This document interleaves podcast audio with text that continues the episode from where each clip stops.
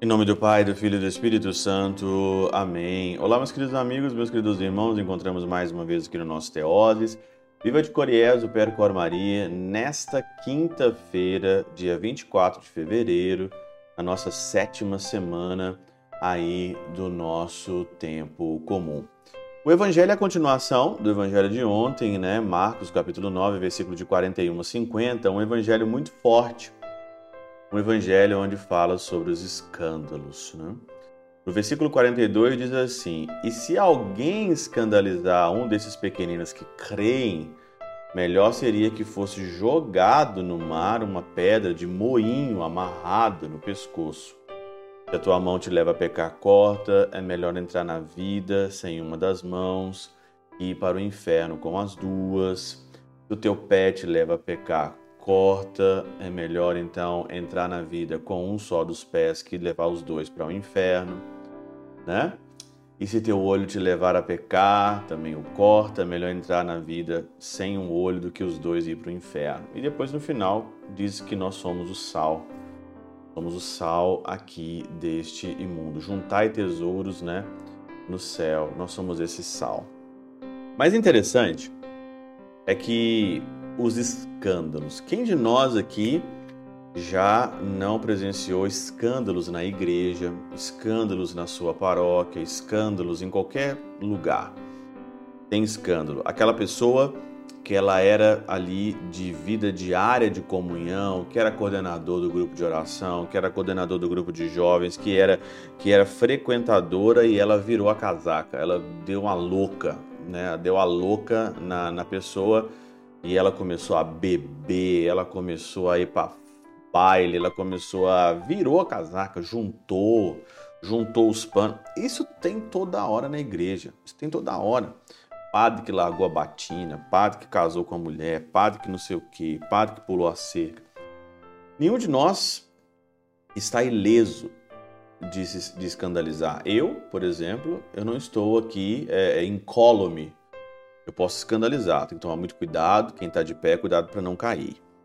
E aí então, sobre os escândalos, aqui São Gregório Magno, na Catena Áurea, tem aqui a sua Regula Pastoralis no 1, verso 2, ele diz o seguinte: Em sentido místico, a mó, o nó, né, de moinho, e um asno faz girar, exprime o movimento em círculos e a fadiga da vida mundana, e pelas profundezas do mar designa-se a condenação eterna. Então era melhor você amarrar aqui no teu pescoço um, um mó de, de moinho e se lançar ao mar.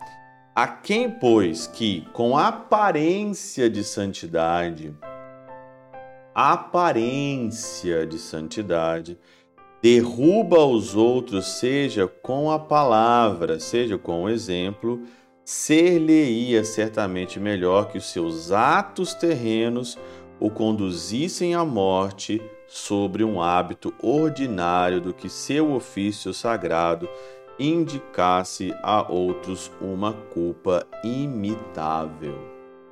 Pois, se caísse sozinho, sem dúvida seria atormentado no inferno por uma pena mais tolerável. Agora, aqui dá medo. Agora, aqui dá um certo medo, porque hoje se prega a liberdade, se, se prega hoje, né?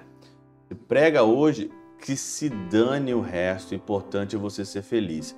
Aí você entra na igreja, você é padre, você é ministro, você é não sei o que, você escandaliza alguém, a sua pena vai ser muito maior do que se você tivesse caído sozinho. A responsabilidade é muito grande. Por isso que essa aparência de santidade ela é muito complicada.